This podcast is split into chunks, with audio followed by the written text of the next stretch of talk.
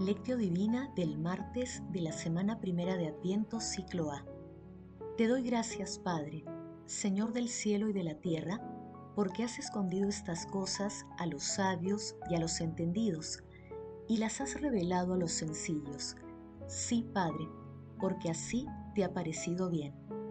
Oración inicial. Santo Espíritu de Dios, amor del Padre y del Hijo, ilumínanos con tus dones para que podamos comprender los tesoros de la sabiduría que Jesús nos quiere revelar en este día.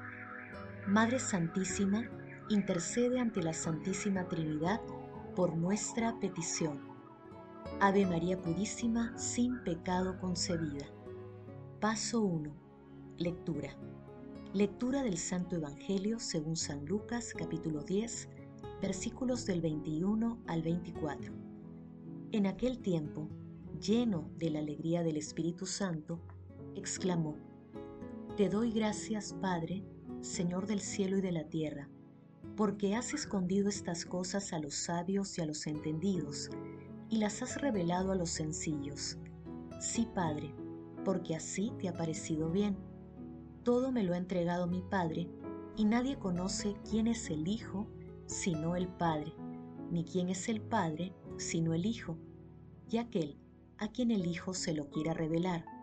Y volviéndose a sus discípulos les dijo aparte, Dichosos los ojos que ven lo que ustedes ven, porque les digo que muchos profetas y reyes quisieron ver lo que ustedes ven y no lo vieron, y oír lo que ustedes oyen y no lo oyeron. Palabra del Señor, gloria a ti, Señor Jesús. Soy consciente, Padre Omnipotente, de que tú debes ser el fin principal de mi vida, de suerte que mis palabras y sentimientos te expresen. Permíteme dirigirme a ti, Señor, que te hable con toda libertad. Soy un pequeño en la tierra, pero encadenado por tu amor. Antes de conocerte estaba oculto el sentido de mi vida y carecía de significado mi existencia Gracias a tu misericordia he comenzado a vivir. He disipado mi ambigüedad. He sido instruido en la fe, inmerso en ella sin remedio. Señor, perdóname, no puedo librarme de ti, pero podría morir de ti. A lo largo del tiempo han surgido infinidad de teorías, pero han llegado tarde. Antes de darles oído te he dado mi fe. Ahora soy tuyo. En el pasaje de hoy Jesús pronuncia jubilosamente una hermosa plegaria de agradecimiento y alabanza a Dios Padre, después del regreso de los 72 discípulos, quienes expresaban su alegría por los resultados que obtuvieron en la misión que Jesús les encomendó. Esta plegaria también se ubica en Mateo capítulo 11, versículos del 25 al 27. Jesús culmina la plegaria presentándose a sí mismo como el Hijo de Dios Padre, y en total comunión con Él. Asimismo Jesús manifiesta a sus discípulos los bienaventurados son por lo que ven y oyen. Paso 2. Meditación. Queridos hermanos, ¿cuál es el mensaje que Jesús nos transmite a través de su palabra? A los ridículos sabios y prudentes, a los arrogantes en apariencia grandes y en realidad hinchados, opuso no los incipientes, no los imprudentes, sino los pequeños. Oh caminos del Señor, o no existía o estaba oculto para que se nos revelase a nosotros. ¿Y por qué exultaba el Señor? Porque el camino fue revelado a los pequeños. Debemos ser pequeños, pues si pretendemos ser grandes, como sabios y prudentes, no se nos revelará el camino. En esta plegaria de agradecimiento y alabanza que Jesús dirige a Dios Padre, sobresale la virtud de la humildad de los pequeños, quienes logran comprender y aceptar los misterios del amor de nuestro Señor Jesucristo, dejando de lado todo interés personal, mientras que el mundo promueve conductas que elevan la autosuficiencia de las personas, el egoísmo y la soberbia, nuestro Señor Jesucristo nos enseña que la humildad es la llave maestra para aceptar y acercarse al amor y a la misericordia de Dios. En este tiempo de Adviento busquemos que nuestro Señor Jesucristo llene nuestros corazones a través de la lectura orante y práctica de su palabra.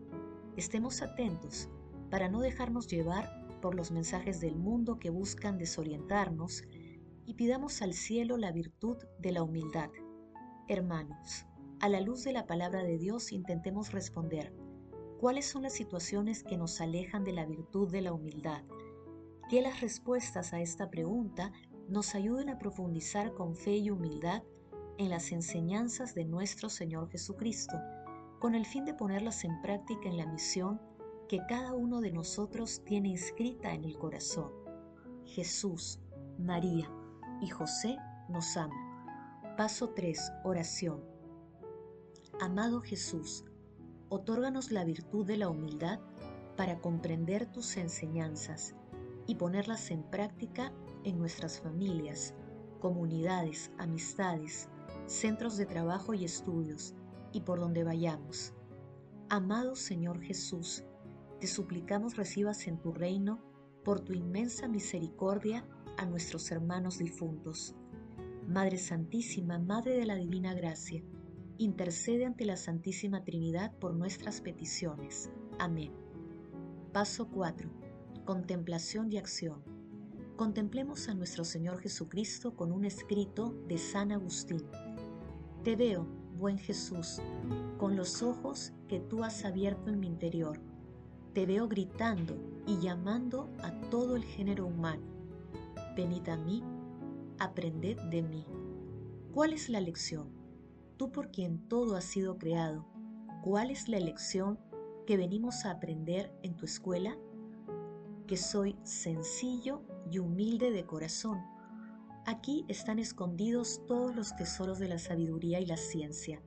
Aprended esta lección capital, ser sencillos y humildes de corazón.